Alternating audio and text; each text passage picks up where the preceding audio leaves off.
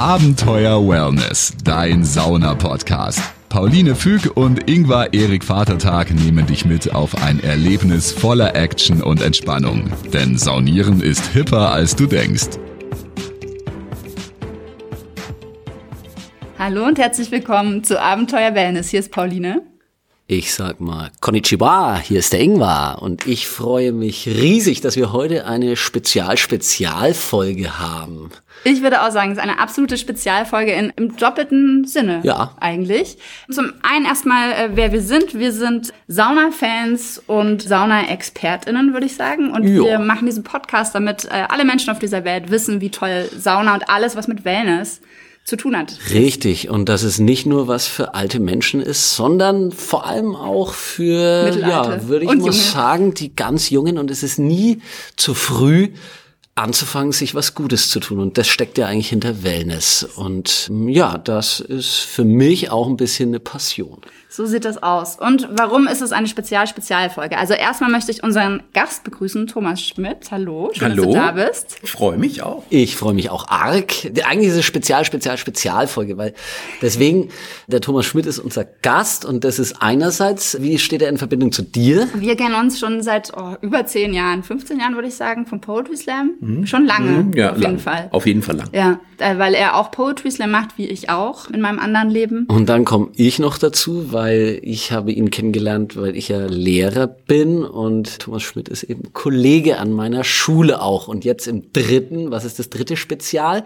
Wir sind in der Schule und vor uns sitzen äh, Sitzt mein liebes neun. Menschen, das P-Seminar Podcast, Ja. das irgendwann an der Schule gibt. Tolle sehr Leute. gut aus. Sehr, Ja. sehr gut aussehende ja. junge Menschen. Ja. Sehen das sehr ist gut dann immer aus. der Nachteil, wenn man doch nur aufnimmt. Ihr seht jetzt natürlich nicht, wie Ja. nett und freundlich alle hier gerade in den Schulbänken sitzen. Was für tolle Leute. Ja.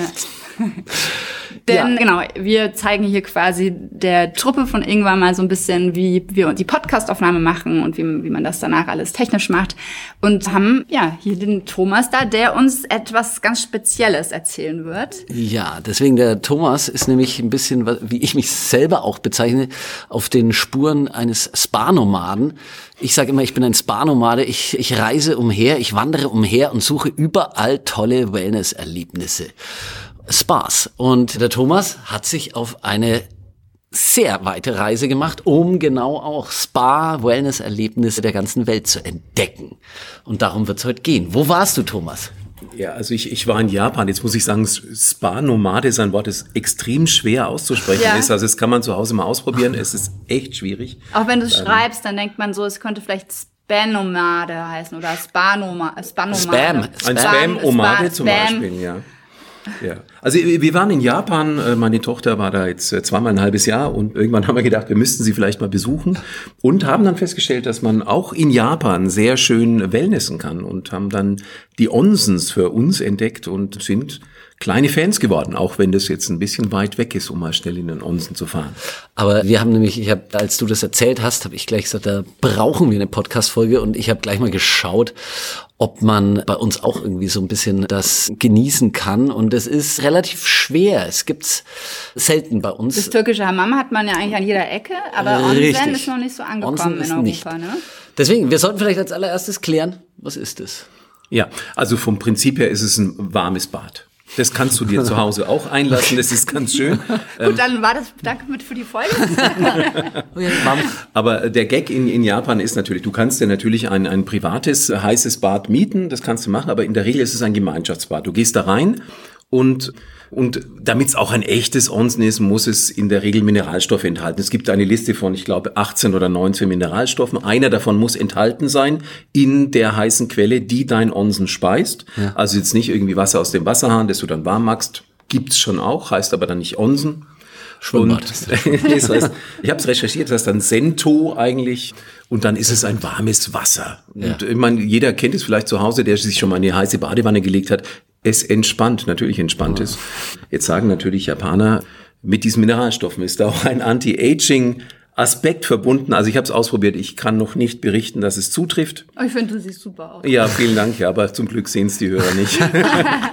Aber tatsächlich, das ist eigentlich die Voraussetzung für einen Onsen. Und auch ist es auf einer Temperatur, die wir normalerweise in unserer Badewanne nicht machen. Also es ist immer über 40 Grad, 41, 42 Grad. Okay. Das magst du zu Hause in der Regel nicht. Und Das wenn, dann kriegst du aus dem Badezimmer raus. Ja, von den heißen. Quellen in Island kennen wir das. Da haben wir dann auch, äh, da gibt's auch dann mal 41 Grad, aber das ist, das geht echt äh, auf den Kreislauf. Ja, das. Ja, äh, absolut. ich habe noch eine Frage, weil du sagst 18 vulkanische Elemente oder, Mhm. oder Inhaltsstoffe und einer, das heißt, wenn einer davon drin ist, dann darf ich es schon Onsen nennen Ja. oder müssen, okay. Aber es muss eine vulkanische Quelle haben, also eine, eine, irgendeine Heißquelle. Davon gibt es, ich habe es recherchiert, 28.000 in Japan. Also, Also irgendwo eine ist immer wirkliche eine. heiße Quelle Ja, aus der Erde. genau. Und die läuft dann in dein Badewasser quasi mit rein. Mhm. Und einer dieser Mineralstoffe muss nachgewiesen sein, damit du in dieser Onsen-Tabelle als Onsen geführt werden darfst. Okay. Ja. Und nicht als Cento. ja, so ist es. Verstehe. Und wie läuft es dann da ab? Also erstmal geht man da einfach hin oder muss man sich da anmelden? Oder ist es wie so, dass man geht ins Schwimmbad und geht da halt einfach hin? Es gibt zwei Möglichkeiten. Also Möglichkeit eins, es ist ein öffentliches Onsen, dann ist es im Prinzip wie ein Schwimmbad. Du bezahlst Eintritt, das ist so zwischen, keine Ahnung, 5 und 15 Euro, also relativ gemäßigt.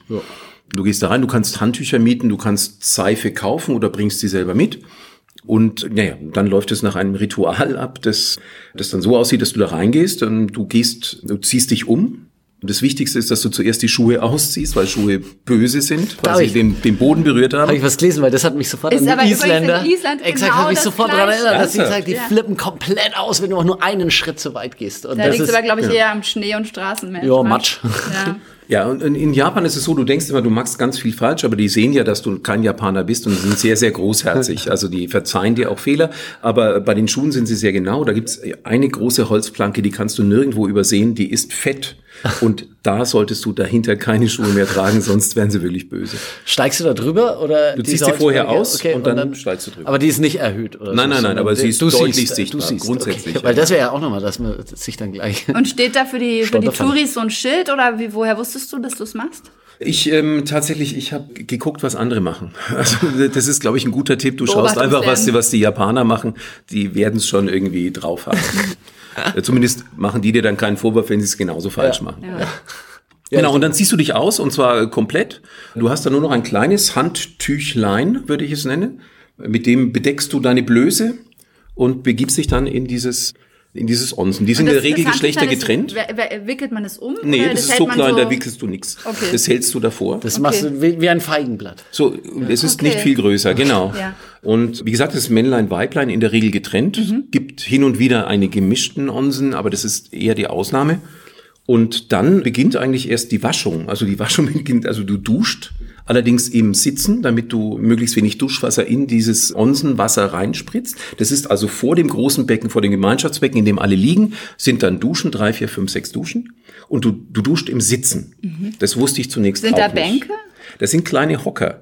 Und es gibt eine, eine, wie soll ich sagen, eine, eine Spiegelfront, die ist auf Hüfthöhe. Und wenn du das am Anfang nicht weißt, fragst du dich, was schauen die da eigentlich an? Aber sie schauen sich im Gesicht an, wenn sie sitzen. Tatsächlich. Du, du wäschst dich im Sitzen und zwar sehr, sehr ausgiebig. Und die Leute schauen dir dabei zu. Also die sitzen in ihrem Wasser und gucken dir beim, beim Waschen zu. Ich glaube, Okay. ich habe ich hab eine Theorie, ich weiß nicht, ob sie stimmt, ich bin kein bin mir Experte. sicher, dass das stimmt, weil das ist in Island genauso. dass es so eine Art von sozialer Kontrolle ist. Also du, du, du wäschst dich vorher ordentlich. Ordentlich heißt fünf bis zehn Minuten. Minimum. krass. Also ich habe eingesehen, der hat eine Viertelstunde lang sich gewaschen und war dann drei Minuten im Onsen.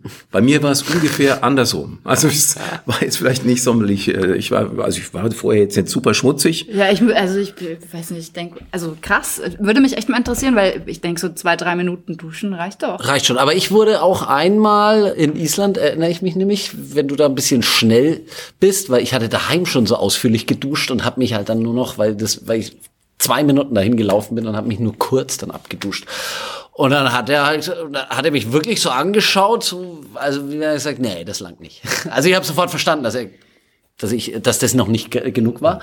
Und die erwarten schon, dass du dir für alle entsprechenden Punkte gut Zeit nimmst. Also das war in Island tatsächlich auch so. Und das, Okay, da bin ich Ja, es ist genau das Gleiche. Und die, da, da läuft auch nicht das Wasser die ganze Zeit, sondern du duschst dich ein bisschen ab, dann schrubbst du ein bisschen, dann kommt wieder Wasser und so weiter. Es dauert wirklich lange, aber der Sinn ist eigentlich, dass du wirklich sauber in dieses Wasser gehst. Das Wasser äh, dient jetzt nicht, also dieses Onsenwasser dient jetzt nicht zur Reinigung, sondern eigentlich wirklich zur Entspannung. Und entspannt ist es halt, wenn du dir das Wasser mit zehn Leuten teilst. Wenn die alle sauber sind, hast du auch mehr Spaß. Ja, ja, klar. Sehe ich genauso. Ja, also das ist wirklich große Parallele zu Island. Ja, da ist das ja. wirklich genau das Gleiche. Und ja, und dann, und dann bist du da drin und chillst da rum.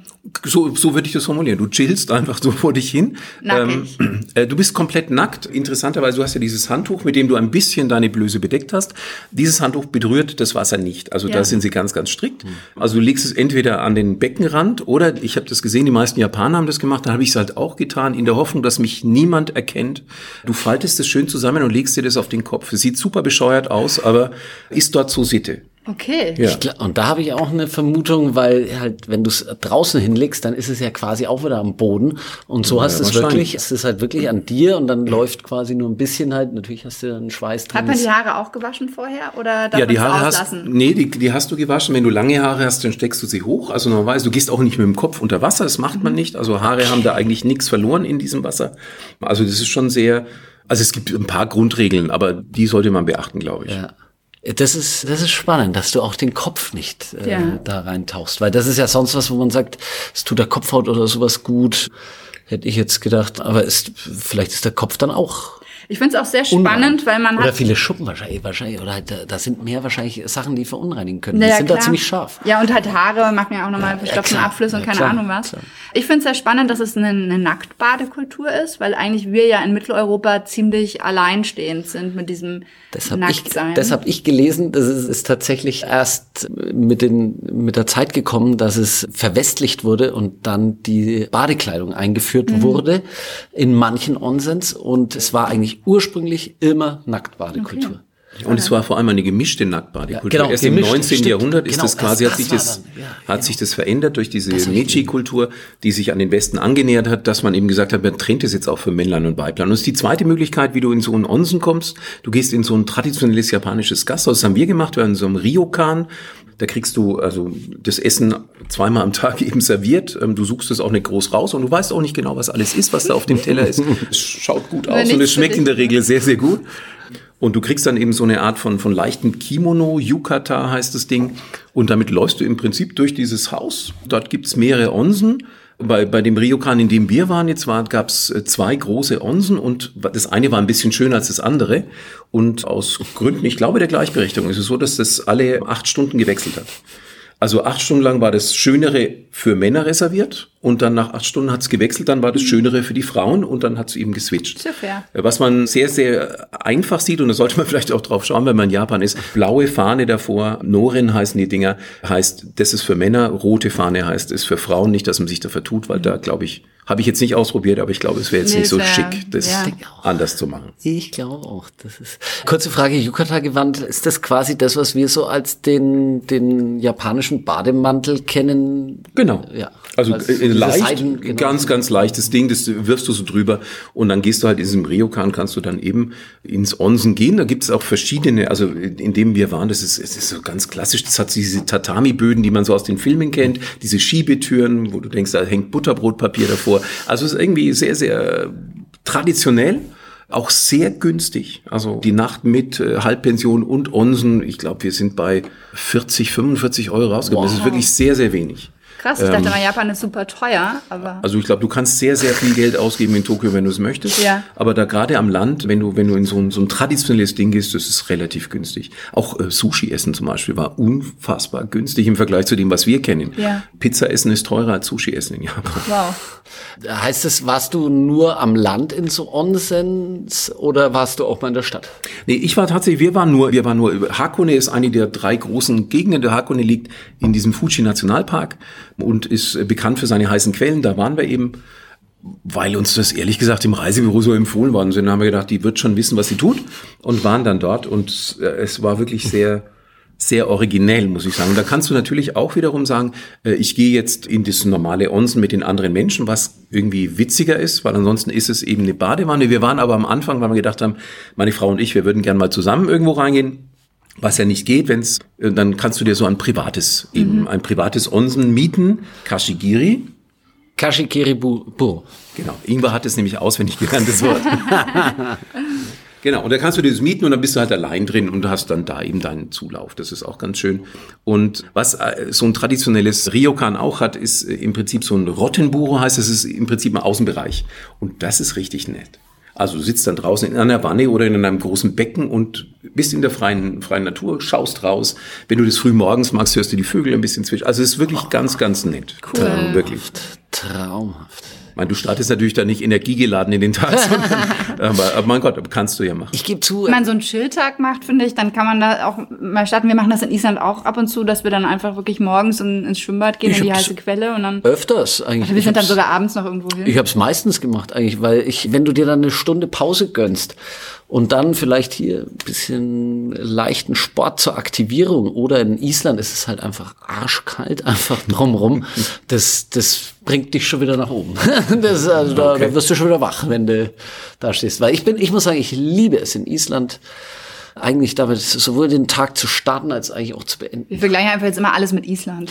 Ja, es ist halt, also bei der Badekultur, der, nachdem das halt ja auch so, so heiße Quellen sind, erinnert es mich halt schon stark Ja, das stimmt. zu. Wobei man in Island ja, da ist, da ist keine Nacktbadekultur, da ist es super wichtig, Auf dass du, dass gar du deine Fall Sauna Nacktbad. Bikini. Deswegen finde ich das eben so spannend, dass, dass Japan nackt ist. Ja. Also nicht, ja, also die Onsens. Deswegen, da hatte ich eben was drüber gelesen, dass das tatsächlich ziemlich westlich ist und dass das ursprünglich also eben auch nicht geschlechtergetrennt war, sondern genau, dass die, dass die da eigentlich das sehr freizügig gestaltet hatten. Ja, tatsächlich so, je touristischer, desto mehr weicht es auf. Also kann man auch sagen, also du findest jetzt auch natürlich in, in diesen Touri-Zentren, also da, wo, sie, wo sich ganze Onsen Orte gebildet haben um die heißen Quellen rum, keine Ahnung, Kusutat, Kusatatsu, Kusatsu, so, jawohl, das ist, ist wirklich Kusatsu. schwer. Ja, und äh, da zum Beispiel gibt's jedes Jahr drei Millionen äh, Besucher und aber nur 7000 Einwohner. Also es ist eigentlich ein Kaff, aber Krass. wahnsinnig viel Tourismus, was Onsen angeht. Je mehr Touristen kommen, desto eher hast du auch mal eine gemischten Onsen. Mhm. Was auch aufweicht mit der Zeit ist, normalerweise darfst du nicht rein, wenn du Tattoos hast. Also da musstest du eigentlich immer ein Kashigiri mieten, also ein Privatonsen, da kannst du reingehen, weil Japaner Tattoos nach wie vor mit der Zugehörigkeit zur Yakuza eben Egal gleichsetzen. Völlig egal. Heißt Also- Mafia. Genau. Also die denken dann, also früher waren also Mafia, Mafioso in, in Japan oder vielleicht sind sie es immer noch, da habe ich jetzt wenig Einblick, st stark tätowiert und früher hieß es eben, bist du tätowiert, bist du Mafioso, dann darfst du nicht ins Becken. Das gilt auch für öffentliche Schwimmbäder übrigens. Also entweder klebst du sie ab durch ein hautfarbenes Pflaster oder du mietest dir eben ein Privatonsen. Aber auch das weicht mit der Zeit auf, weil logischerweise auch in Japan man gemerkt hat, dass nicht jeder, der tätowiert ist, auch gleichzeitig bei der Mafia Ja, arbeitet. das ist vielleicht ganz gut, ja. Meine Mutter, die, die fände das aber, glaube ich, ganz gut. Die findet Tattoos ganz schlimm. Ja, deine Mutter, traditionelle Japanerin. Im Herzen. Im Herzen. Im Herzen. Ja, das ist wirklich spannend. Ja, ich habe ich hab nämlich nur äh, eben das mit den mit den Tattoos habe ich auch gehört und deswegen glaube ich, die schwer tätowierten heutzutage werden gar nicht mehr zwangsläufig mit der Mafia in Verbindung gebracht, weil da habe ich nämlich sowas gelesen, dass dieses kleine Handtuch, wie das auch immer heißen mag, Tenugui. Tenugui, genau, dass das wurde dann von den Mafiosi eben auch genutzt, dass man das einfach so ein bisschen galant, wenn das, wenn du am Arm quasi ein Tattoo hast, dass du das da drüber legst oder so und dann halt dadurch versteckst und dann in den Unsinn gehst. Hast du Leute mit Tattoo gesehen? Nee, also ich, äh, ich habe also wirklich alle Altersgruppen gesehen, also Vater mit, mit kleinem Kind, Menschen, die auch älter waren als ich, also Großväter, Großgroßväter, Urgroßväter, aber äh, mit Tattoo habe ich jetzt keinen gesehen. Das ist in Japan nicht ganz so weit verbreitet, habe ich den Eindruck. Weil ich habe ein Tattoo tatsächlich hier an den Rippenbögen. Ja. Und also da müssten wir recherchieren irgendwann, wo du mich mitnehmen kannst. Ich wollte gerade sagen, zur Not bleibst halt daheim. ja, ich, äh, aus Recherchegründen für den Podcast muss ich natürlich dann alleine halt. Das, Es ist schrecklich, ne? muss ich das halt auf mich nehmen, die große Last, wenn man untätowiert ist. Aber es ist tatsächlich, mittlerweile langsam ist es eher besonders, wenn du nicht tätowiert bist. Und offensichtlich im Onsen nicht. Nee, genau.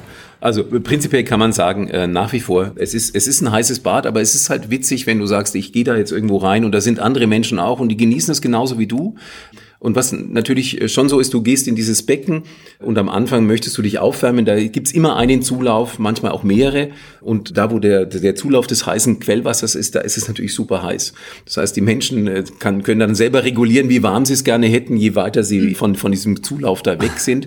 Und ich habe das dann schon gesehen, dass dann, da war es wirklich sehr, sehr heiß an dem Zulauf. Das Becken war relativ klein, dass sich am anderen Ende vom Becken wirklich gestaut hat, dass die Leute eben da versucht haben, nicht zu sehr zu schwitzen. Aber dieses Gemeinschaftserlebnis ist natürlich schon irgendwie was, was, was wir so nicht kennen und deswegen ist es irgendwie exotisch und nett. Ja.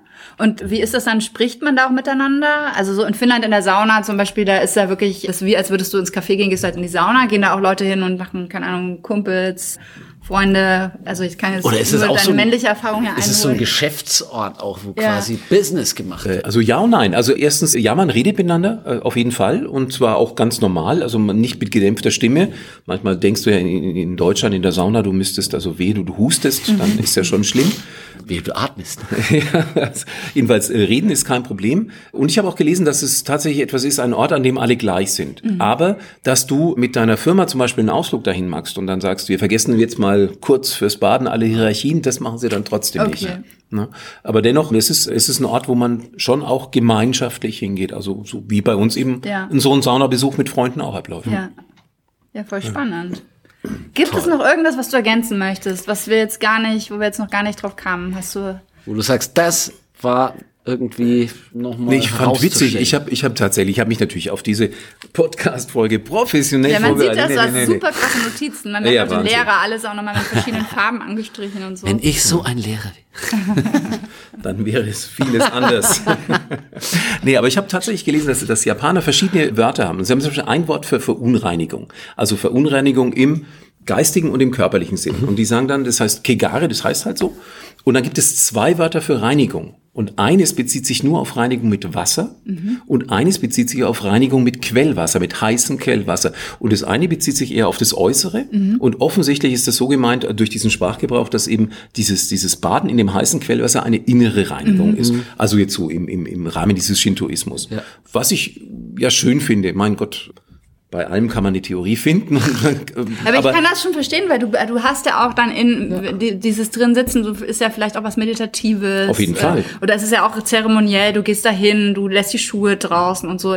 Ich finde, das ist dann fast ein bisschen mehr als nur duschen oder baden. In jedem Fall. Also du ja. gehst ja da ganz bewusst hin, du weißt auch, dass Menschen dich dabei beobachten, wie du dich darauf vorbereitest. Du bereitest dich darauf vor, auf deine eigene Art, aber im Prinzip trotzdem, du schaust, dass du dich ordentlich äh, reinigst mhm. und dann äh, folgst du an dem das ist jetzt kein Teeritual, aber du folgst einem gewissen kleinen Ritual, setzt dich eben da rein und dann entspannst du gemeinsam mit anderen Menschen, die du bis dahin nicht gekannt hast. Also eigentlich ja eine nette Sache, würde ich sagen. Voll schön. Absolut. Ich bin begeistert. Ich finde es wirklich sehr interessant, wie quasi weltweit, da wo heiße Quellen sind, verschiedene Zeremonien quasi drumherum gemacht werden. Oder wie ja, ist das so dann? Außer in, ja, wohl doch, ja, in, Italien auch natürlich. In Italien ähm, hast du auch Rom, heiße Quellen ja, da auch Flüsse, ja, wo dann äh, Schwefel. Äh, Wobei dann kein Ritual an den Flüssen ist, aber, aber ein Stück weit auch, weil äh, wo du da gemerkt hast, weil die, der Boden scharf ist und dann hast du, ziehen die die dort eben öfters sind, rituell sich ihre, ihre Wassertreter an, weil die da, oh. darum und es ist wahnsinnig glitschig und so. Ritual des modernen Menschen. Ja, das war in Saturn, ja, muss man genau sagen, weil das halt, das war so eine offene, heiße Quelle in Italien. Ja, oder auch als wir in Neuseeland waren, da hatten sie Stimmt. dann ja auch so ein bisschen fast ja. wie in Island ja. so eine Quelle drumherum gebaut und da gab es dann auch so Saunakabinen, die du dir mieten konntest. Richtig, und eine,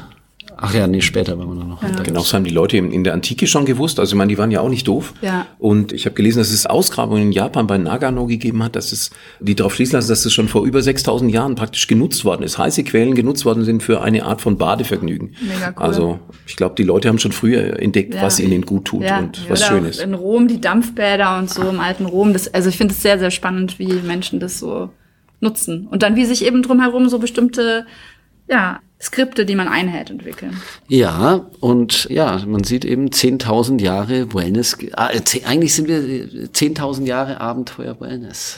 Und wir sind der Schlusspunkt. Vorübergehend. Nein, das geht schon noch weiter. Ja, natürlich. Das ist, wenn das alles so gut geht. Schauen wir mal. Welche Chancen der Klimawandel so bietet. ja, halt andere. andere, wollte ich gerade sagen, Saunaerlebnisse und, und Wärmeerlebnisse. Da gibt's dann vielleicht Kältezeremonien. Ja, Schauen wir mal. äh, Wim eben, Hof. Kryosauna, Wim Hof, eben. Es ist, äh, ich glaube eben, das Thermoregulation wird wesentlich, im Wesentlichen immer dem Das Menschen weiß man ja gut auch, tun. wie gut das tut. Da gibt es ja wissenschaftlich bewiesen, wie gut Thermoregulation äh, tut. Da haben wir auch schon Folgen drüber aufgenommen.